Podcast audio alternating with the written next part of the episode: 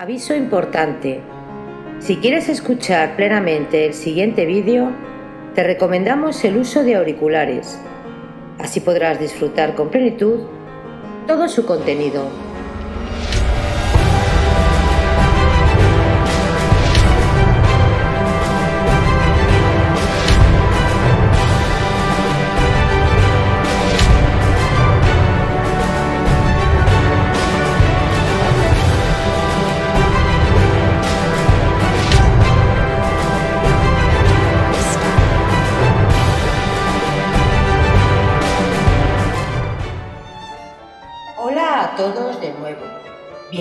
Bienvenidos a Biografías Épicas. Hoy continuamos con la narración de la novela histórica y épica Lo que el viento se llevó, de la escritora Margaret Mitchell. Recordaros suscribiros al canal para así poder colaborar a crecer juntos. Hay muchas historias increíbles por descubrir. Lo que el viento se llevó, por Margaret Mitchell. Capítulo 33 Soplaba un viento fuerte y frío, y las densas nubes eran de un oscuro tono pizarroso cuando Scarlett y Mamita se apearon del tren en Atlanta la tarde del siguiente día. No se había reconstruido la estación después de la quema de la ciudad, y tuvieron que recorrer unos cuantos metros entre cenizas y barro sobre las ennegrecidas ruinas que señalaban el antiguo emplazamiento del edificio. Impulsada por la costumbre, Scarlett hizo ademán de buscar a Peter en el carruaje de tía Pitty, porque siempre los había encontrado esperándola cuando iba desde Tara hasta Atlanta durante los años de guerra. Pero pronto se rehizo y se reprochó mentalmente su falta de memoria.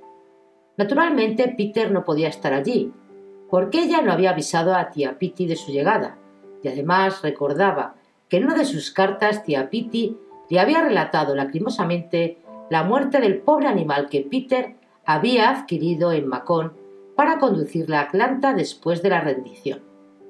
Miró el terreno lleno de surcos de ruedas que rodeaban la antigua estación, buscando el coche de algún amigo conocido que pudiese conducirlas hasta la casa de tía Pitty, pero no vio ningún rostro familiar, ni negro ni blanco.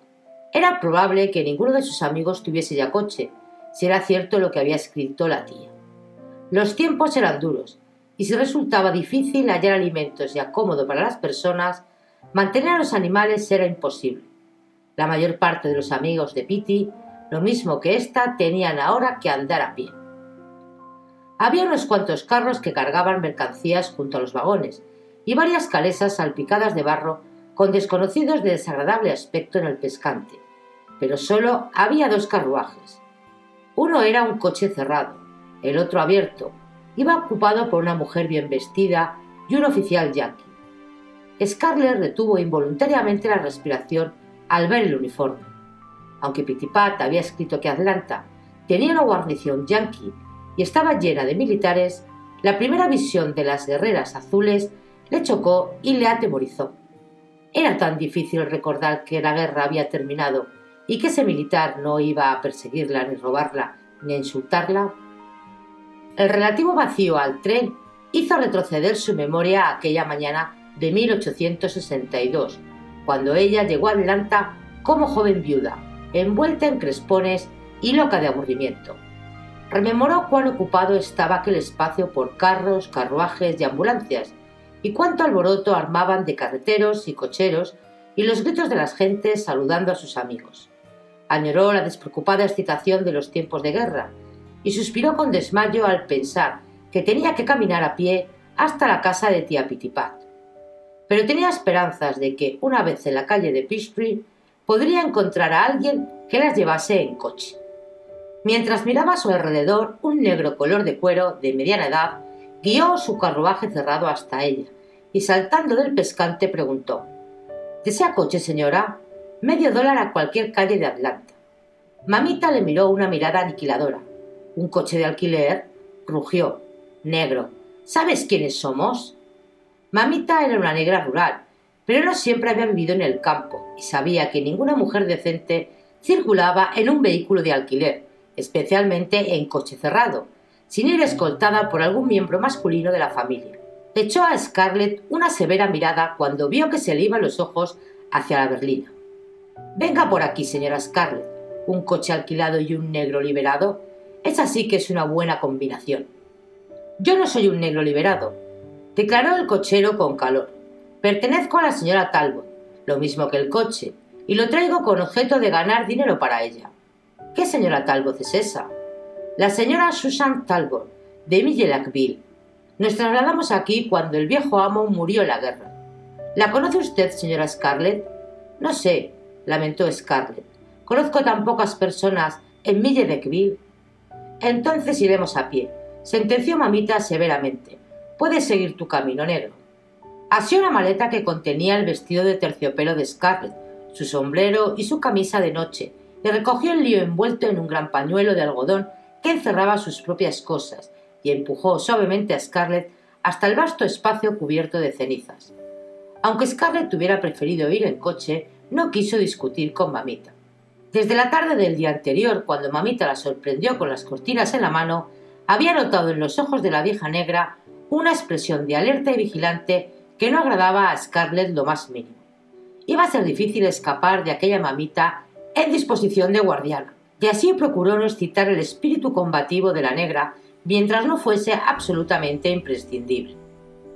Según avanzaban por las estrechas aceras hacia la calle Peachtree, Scarlett se sentía tan apenada como desalentada, porque Atlanta tenía un aspecto devastado y muy diferente de aquella que había conocido.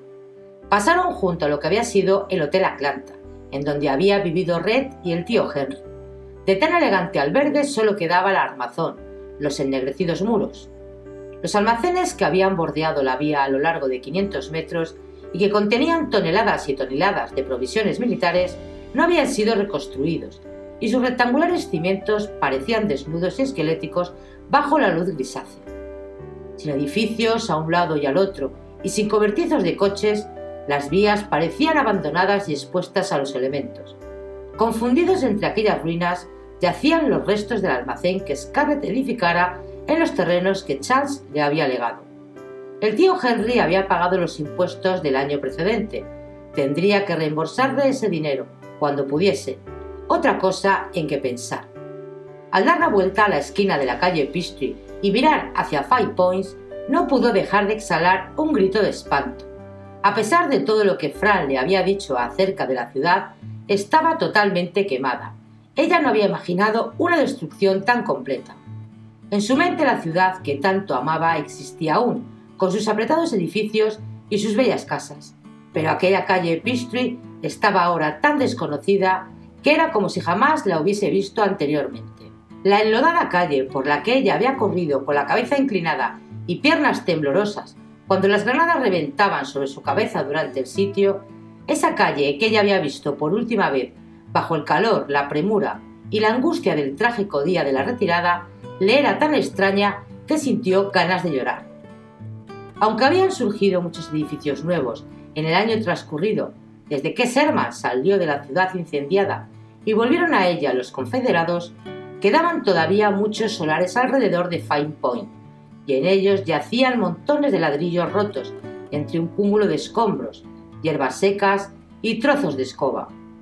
Quedaban las ruinas de unos edificios que Scarlett conocía, paredes de ladrillos sin techos, ventanas sin cristales, chimeneas que se erguían solitarias. Aquí y allá sus ojos divisaban algo que le era familiar y que había sobrevivido a las granadas y al incendio, y que había sido reparado, destacándose el rojo vivo de los ladrillos nuevos sobre el fondo antiguo. En nuevas tiendas y nuevos escaparates vio con placer nombres que conocía antes, pero eran pocos, especialmente sobre los rótulos que señalaban los despachos de doctores, abogados y comerciantes de algodón. Hubo tiempos en que conocía en Atlanta a casi todo el mundo, y el ver ahora tantos nombres extranjeros la deprimió.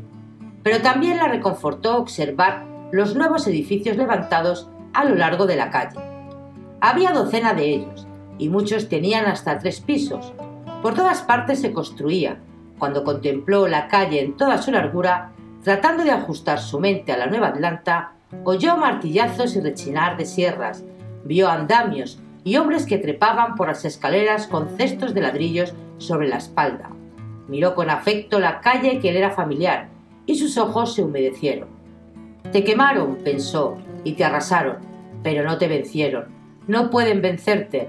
Revivirás tan grande y tan atrevida como siempre fuiste.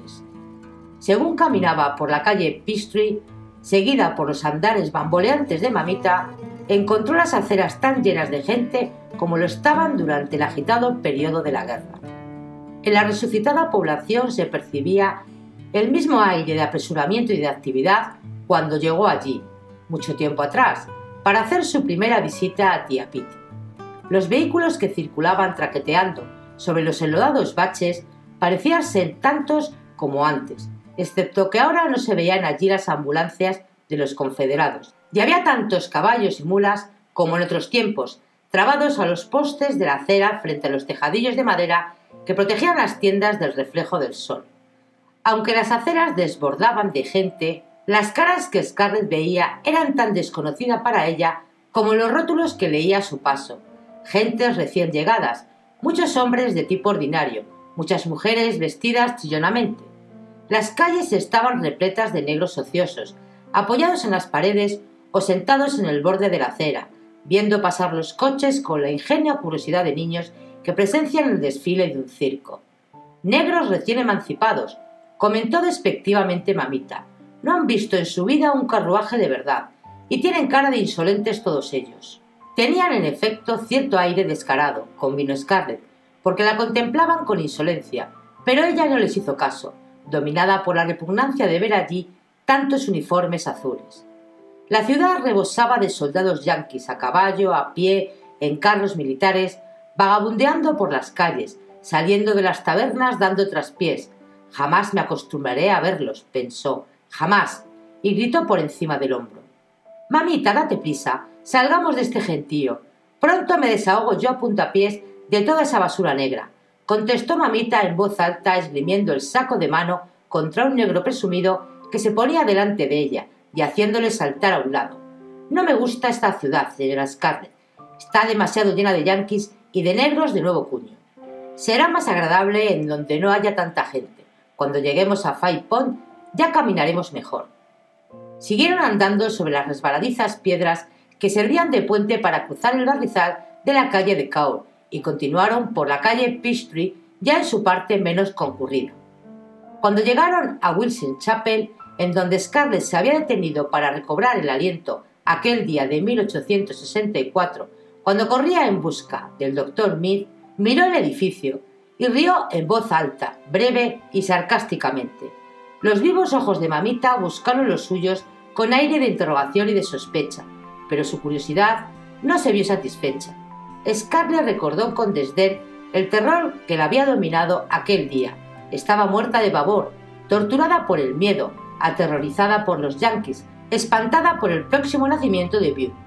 Ahora se preguntaba por qué había estado tan asustada, tan aterrada como un chiquillo que oye un gran estruendo. Y qué inocente había sido creer que los yanquis y el incendio y la derrota eran lo peor que podía acontecerle. Qué cosas tan triviales eran esas comparadas con la muerte de Ellen, la negación mental de Gerald y la perpetua pesadilla de la inseguridad. Qué fácil sería ahora mostrar bravura ante un ejército invasor, pero qué difícil afrontar el grave peligro que amenazaba a Tara. No, ya no podría jamás asustarse de nada, excepto de la pobreza. Por la calle Peachtree subía un carruaje cerrado, y Scarlett se aproximó al borde de la acera para ver si conocía al ocupante, porque la casa de tía Pitty todavía quedaba a bastante distancia. Tanto ella como mamita se inclinaron para mirar cuando el coche llegó a su nivel, y la cabeza de una mujer asomó en un momento por la ventanilla, una mujer con los cabellos de rojo demasiado vivo debajo de una magnífica capota de pie. Scarlett dio un paso atrás y en ambas fisonomías se denotó el mutuo reconocimiento. Era Belle Whitey, y Scarlett percibió unas aletas de nariz dilatadas por el desagrado antes de que el coche pasara de largo. Era curioso que la Belle fuese la primera cara conocida que encontrase. ¿Quién es esa? preguntó mamita con desconfianza. Se ve que la conoce, pero no la ha saludado. Jamás he visto el pelo de ese color en toda mi vida, ni siquiera en la familia Tarleton. Para mí que ese pelo es teñido. Lo es, dijo Scarlett lacónicamente, caminando más deprisa. ¿Y usted trata a una mujer con el pelo teñido así? Le he preguntado quién es. Es una mala mujer, pero te doy palabra de que no la trato, de modo que cierra el pico. Dios Todopoderoso, exclamó mamita, quedándose con la boca abierta y mirando el carruaje con apasionada curiosidad. No había visto a una mala mujer profesional desde que salió de Sabana con él, hacía más de 20 años, y sentía en el alma no haberse fijado en Belle más detenidamente. Ciertamente va bien vestida, y tiene un magnífico coche con un cochero, murmuró. No sé en lo que piensa el señor cuando permite que mujeres así anden tan florecientes mientras nosotras, que somos buenas, andamos hambrientas y casi descalzas. El señor dejó de pensar en nosotras hace muchos años, contestó Scarlett con amargura, y no empieces a decirme que mamá se agitará en su sepultura al oírme decir esto. Quería sentirse virtuosa y superior a Belle, pero no podía. Si sus planes salían bien, quizá descendiese al mismo plano de Belle y fuera mantenida por el mismo hombre. Si bien no deploraba en lo más mínimo su decisión, la cosa vista en su verdadero aspecto le inquietaba. No quiero pensar en esto ahora, se dijo y apresuró el paso. Pasaron por delante del solar en donde había estado la casa de los Smith y en la que solo quedaban los peldaños de piedra y un caminito que no iba a ninguna parte. Donde se levantaba antes la casa de los Whiting existía ahora un desnudo erial.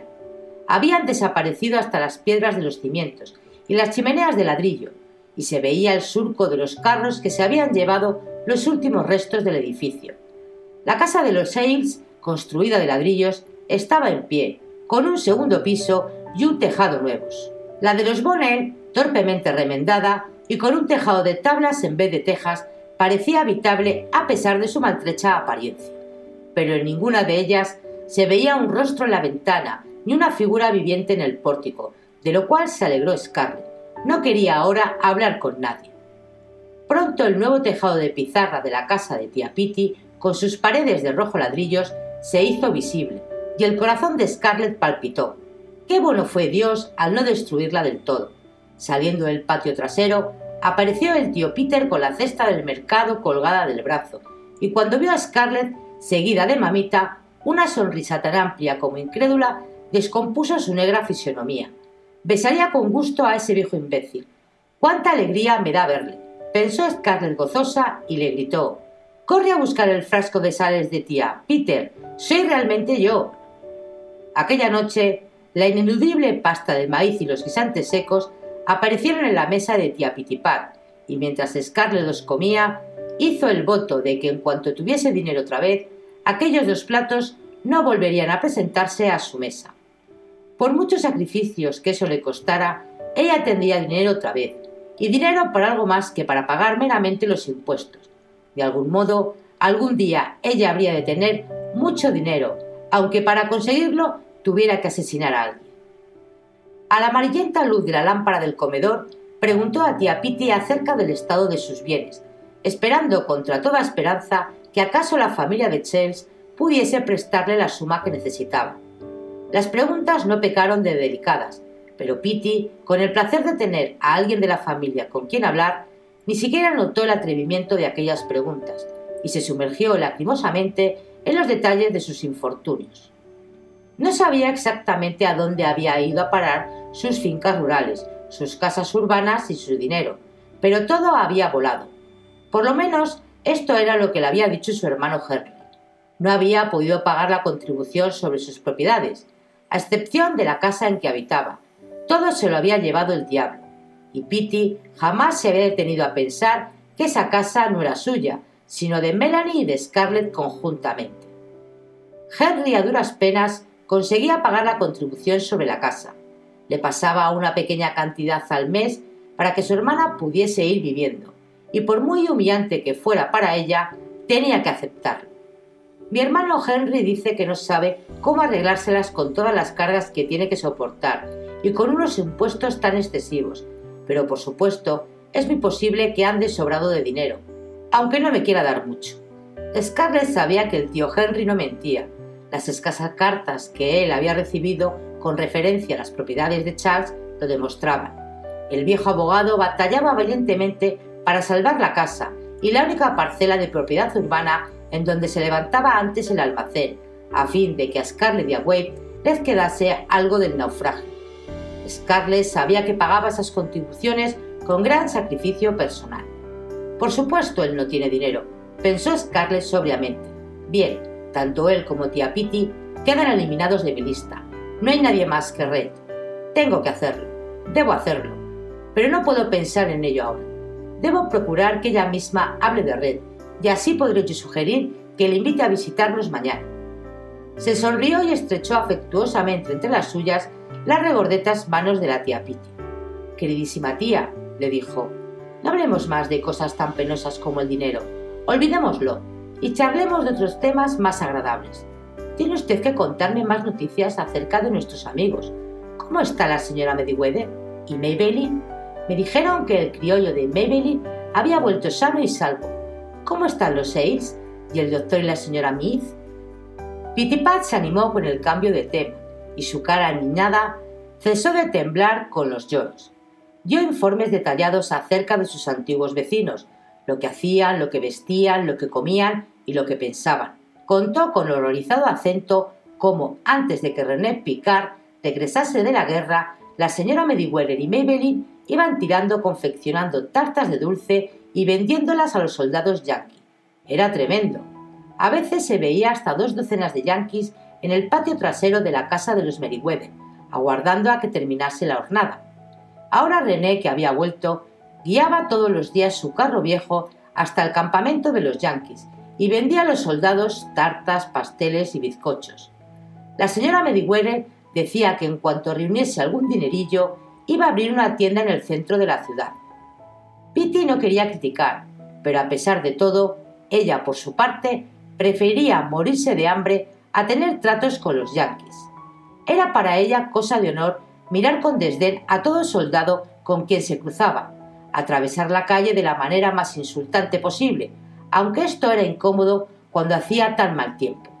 Scarlett pudo colegir que en lo que concernía a la señora Pitipat, ningún sacrificio, aunque fuese el de llenarse de barro los zapatos, era demasiado grande para mostrar su lealtad a la Confederación.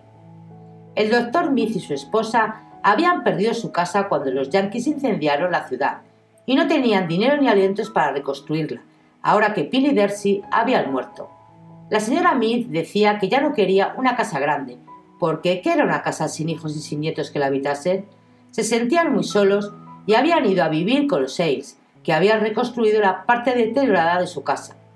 El señor y la señora Whitting también tenían en ella una habitación, y la señora Bonnet hablaba de trasladarse igualmente allí si tenía la suerte de poder arrendar su casa a un oficial yanqui con su mujer. Pero, ¿cómo pueden meterse allí todos? exclamó Scarlett. La señora Elsin, Fanny, Huns. La señora Elsin y Fanny duermen en el salón y Huns en el desván, exclamó Pitty que conocía los arreglos domésticos de sus amigos. Hija mía, siento tener que decírtelo, pero la señora Ailes los llama invitados de pago. Aquí la voz de la señora Pitty se convirtió en un cuchicheo. No son más que huéspedes, en el sentido vulgar de la palabra. La señora Elsie tiene una casa de huéspedes. ¿No es eso horrible? Lo considero magnífico, contestó Scarlett con viveza. Ya quisiera yo tener huéspedes de pago en Tara, en vez de tenerlos gratuitos. ¿Acaso no seríamos tan pobres ahora? Scarlett, ¿cómo puedes decir estas cosas? Tu pobre madre se removería en su tumba al mero pensamiento de cobrar dinero por la hospitalidad de Tara. Por supuesto, la señora Elsie se vio literalmente forzada a hacerlo así, porque aunque probaron a defenderse cosiendo en casa y con los bordados de Fanny y el poco dinero que sacaba Jun vendiendo leña a domicilio, les fue imposible cubrir gastos. Y Jun que se prepare para ejercer de abogado. Es cosa de ponerse a llorar el ver lo que ahora tienen que hacer nuestros pobres muchachos. Scarlett pensó en todas aquellas hileras de algodoneros bajo el deslumbrante sol de Tara y en cómo le dolían los riñones de tanto inclinarse. Recordó el contacto de los mangos del arado en sus manos y pensó que Hunt, Elsie, no merecían compasión especial. Qué pobre imbécil era la tía Pitty, y a pesar de toda la devastación ocurrida en derredor suyo, qué protegida había estado. Si no le gusta vender de casa en casa, ¿por qué no ejerce la abogacía? ¿O es que ya no se puede ejercer en Atlanta? Oh, sí, se ejerce mucho. Casi todo el mundo pleitea con los demás hoy en día. Como se ha quemado todo y no existen ya líneas de demarcación, nadie sabe exactamente en dónde principia y en dónde acaba su propiedad. Pero no se puede sacar dinero de los litigios judiciales, porque nadie tiene dinero, y por eso Hunt tiene que seguir de vendedor ambulante. Oh, casi lo olvidaba, no te lo escribí. Fanny y él se casa mañana por la noche, y por supuesto debes asistir a la boda. La señora Ailsin se alegrará mucho de verte cuando sepa que estás en la ciudad. Espero que habrás traído otros vestidos además del que llevas. No es que este no te vaya bien, pero parece algo gastado. Ah, tienes un vestido elegante, me alegro, porque esta va a ser la primera boda que valga la pena, después de la caída de la ciudad. Habrá pasteles y vino y baile después. No sé cómo pueden permitírselo los Elsie. Son tan pobres. ¿Con quién se casa Fanny? Creí que después de que Daras McClure muriera en Gettysburg. Querida, no debes criticar a Fanny.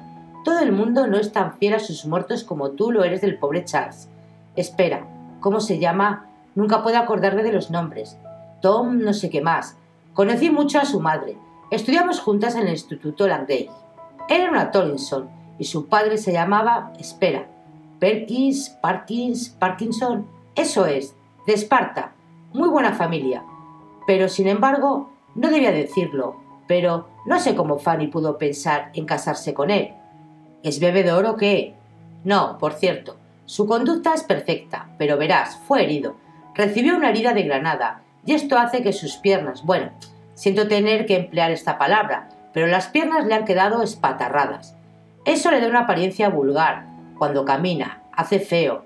No sé por qué Fanny se casa con él. Las chicas solteras tienen que casarse con alguien. No veo por qué. Dijo Piti altanera. Yo nunca me sentí obligada a hacerlo. Querida tía, no me refería a usted. Todo el mundo sabe cuántos admiradores tenía usted. Y aún ahora, el mismo juez Carton le ponía a usted ojos de carnero hasta que yo...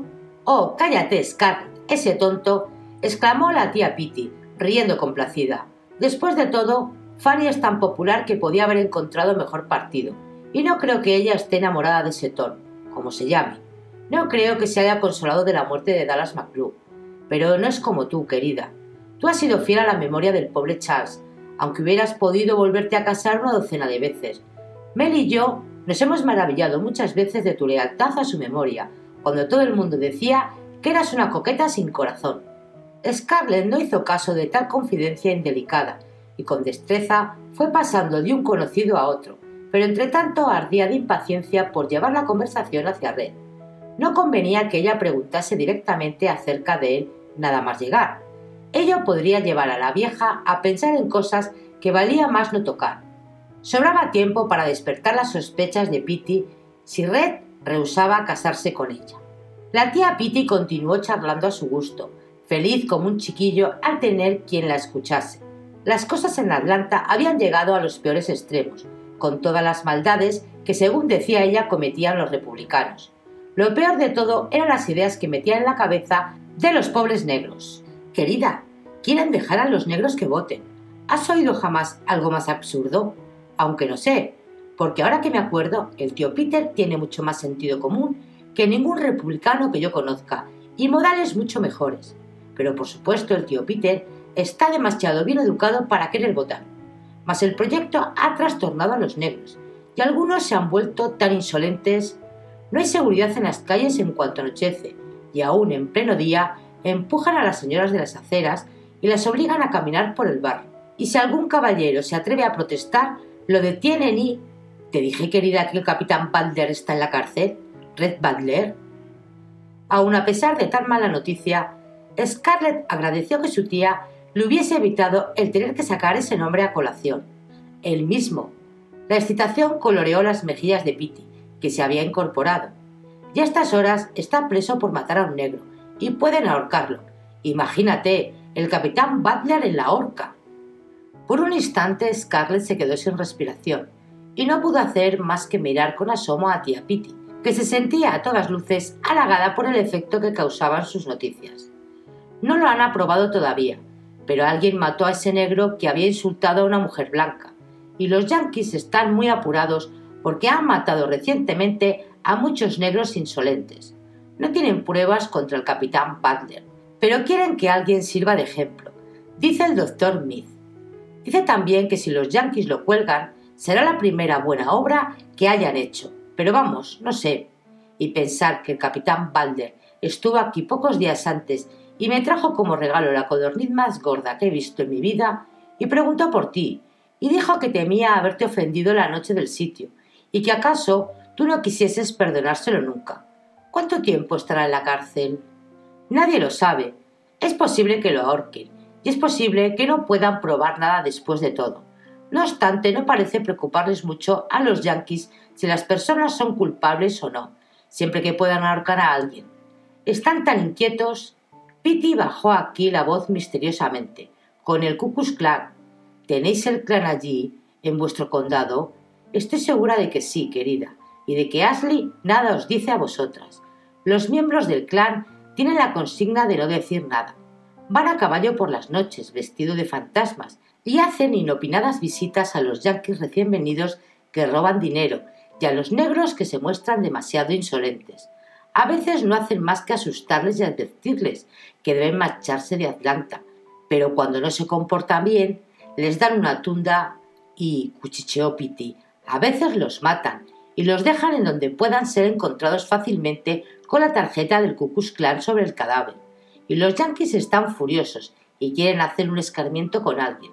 Pero Hutchinson me dijo que no creía que ahorcaran al capitán Butler, porque los yanquis creen que él sabe dónde está el dinero, aunque no quiere decirlo.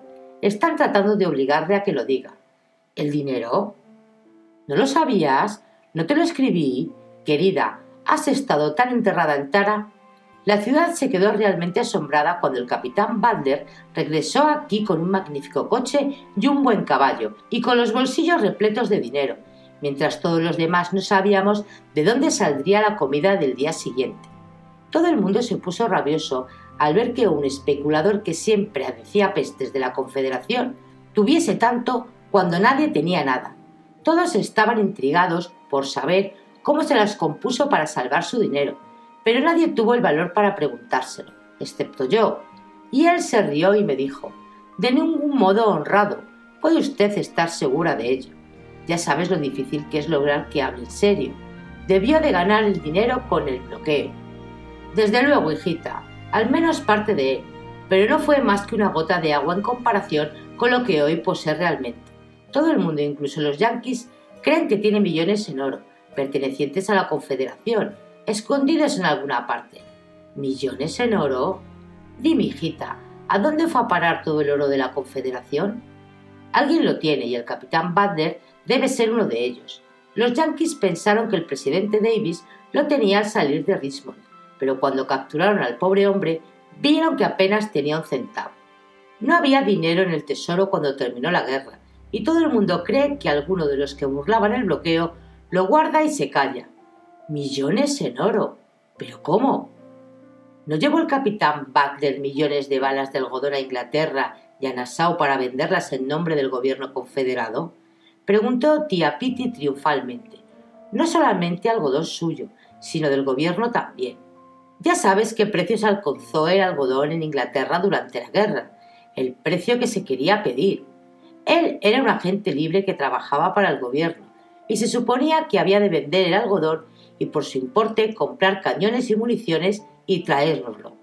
Bueno, cuando el bloqueo se estrechó, no podía ya traer las armas, y de todos modos no pudo haber gastado en ellas ni la centésima parte del dinero del algodón, y quedaron por lo tanto millones de dólares en los bancos ingleses, puestos allí por esos agentes y por el capitán Butler, en espera de que el bloqueo perdiera intensidad.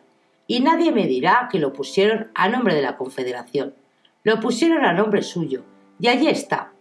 Todo el mundo ha venido hablando de ello desde la rendición y criticando a los agentes muy severamente, y cuando los yanquis detuvieron al capitán Butler por haber matado al negro, debían de estar enterados del rumor, porque han querido forzarle a que diga dónde está el dinero. ¿No ves que todos los fondos confederados pertenecen ahora a los yanquis? O por lo menos así lo creen los yanquis. Pero el capitán Butler dice que él no sabe nada, el doctor Mead asegura que debieran de ahorcarlo de todos modos, aunque la horca es cosa demasiado buena para un ladrón y un sinvergüenza como ese. Pero querida, ¿tienes una cara tan extraña? ¿Te sientes mareada? ¿Te he trastornado hablándote así? Ya sé que era un admirador tuyo, pero tenía entendido que todo se había acabado hacía tiempo. Personalmente no me gusta mucho porque es un pillastre. No es amigo mío, dijo Scarlett haciendo un esfuerzo. Tuve una disputa con él durante el sitio, después que usted se fuera a Macón. ¿Dónde? ¿Dónde está? En el cuartel de bomberos, cerca de la plaza. ¿En el cuartel de bomberos? La tía Pitty se echó a reír ruidosamente. Sí, en el cuartel de bomberos. Los yanquis lo emplean ahora como prisión militar. Están acampados en tiendas por todos los alrededores del ayuntamiento, en la plaza, y el cuartel de bomberos está un poco más abajo, y allí tienen al capitán Butler. Y ayer, Scarlett, oí la cosa más cómica que puedas figurarte acerca del capitán. No recuerdo quién me lo contó. Sabes lo atildado que andaba siempre. Era muy elegante realmente, pues ahora no le permiten bañarse, y él todos los días insiste en que necesita un baño, y finalmente lo sacaron del cuartel y lo condujeron a la plaza, en donde hay un gran abebradero para los caballos, en el que ya se había bañado todo el regimiento en la misma agua, y le dijeron que podía bañarse allí, y él dijo que no, que prefería su propia sociedad a la sociedad yankee. Scarlett escuchaba la alegre y charlatana voz, pero sin enterarse de las palabras que decía. En su mente no había más que dos ideas. Red tenía todavía más dinero del que ella esperaba, y estaba preso.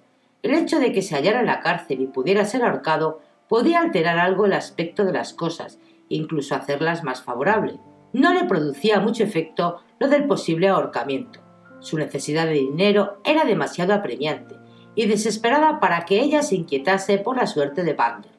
Además, casi compartía la opinión del doctor Mead de que la horca era demasiado buena para Red. Un hombre capaz de dejar a una mujer que huye, abandonada entre dos ejércitos en plena noche, solo por ir a combatir por una causa que ya estaba perdida, merecía la horca.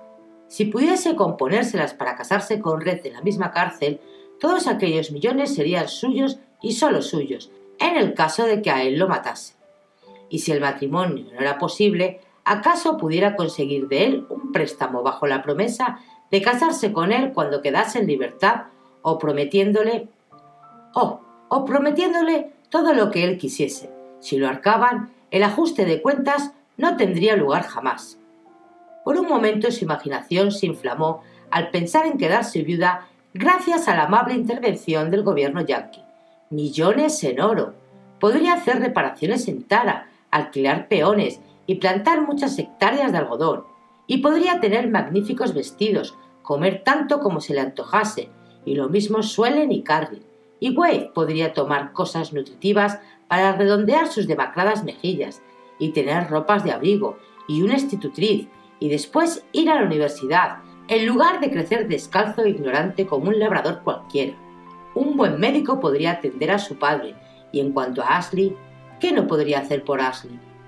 La tía Pitipaz interrumpió su monólogo interior al preguntar ¿Qué hay de mamita? Y Scarlett, retomando en sus ensueños, vio a mamita de pie en el quicio de la puerta, con las manos bajo el delantal y una mirada penetrante y alerta en sus ojos. Se preguntó cuánto tiempo llevaría la negra allí y cuánto habría podido escuchar y observar. Todo, probablemente a juzgar por el fulgor de sus cansados ojos. La señora Scarlett me parece que está fatigada. Sería mejor que fuese a acostarse. Sí, estoy cansada, dijo Scarlett, levantándose y dirigiéndose a mamita una mirada infantil y suplicante. Y me temo además que he cogido un constipado. Tía Piti, ¿no le importaría que mañana me quedase en cama y no fuese a hacer visitas con usted, puedo hacerlas cualquier otro día y tengo muchos deseos de asistir a la boda de Fanny mañana. Y si el constipado se agrava, no voy a poder ir. Un día en cama sería una cura maravillosa. La mirada de mamita se llenó de inquietud al tocar las manos de Scarlett y ver su fisionomía. No parecía estar bien, ciertamente. La excitación de su mente se había calmado de golpe, dejándola pálida y temblorosa. Su mano está como el hielo, niña. Venga usted a la cama y yo le prepararé una infusión de hierbas y le pondré un ladrillo caliente a los pies para hacerla sudar. ¡Qué desconsiderada he sido! exclamó la gruesa anciana saltando de la silla y dando palmaditas sobre el brazo de Scarlett. Yo, habla que te habla sin pensar en nada. Nena, quédate mañana en la cama todo el día y descansa. Charlaremos después. Ay, querida, no podré estar contigo. He prometido ir a cuidar mañana a la señora Bonet. Tiene gripe y su cocinera también. Mamita, me alegro de que estés aquí. Así podrás venir conmigo por la mañana y ayudarme. Mamita se dio prisa en llevar a Scarlett escaleras arriba, murmurando frases sobre las manos frías y los zapatos finos, y Scarlett parecía sumisa y resignada. Si pudiese siquiera calmar las sospechas de mamita y procurar que no estuviese en casa al día siguiente, todo iría bien. Podría entonces ir a la cárcel y ver a Red. Mientras subía lentamente la escalera, comenzó a sonar un distante flagor de truenos, y al detenerse en el jamás olvidado rellano, pensó en lo mucho que se parecía aquel ruido a los cañonazos del sitio de la ciudad. Se estremeció. Durante toda su vida, los truenos habrían de evocar en ella el cañón y la guerra. Fin del capítulo 33 de Lo que el viento se llevó. Si queréis el próximo capítulo en breve, deja tu comentario y tu like. Y tan pronto como me sea posible, tus deseos se harán realidad. Y recuerda, si no quieres perderte ningún capítulo, suscríbete. Gracias y hasta el siguiente vídeo.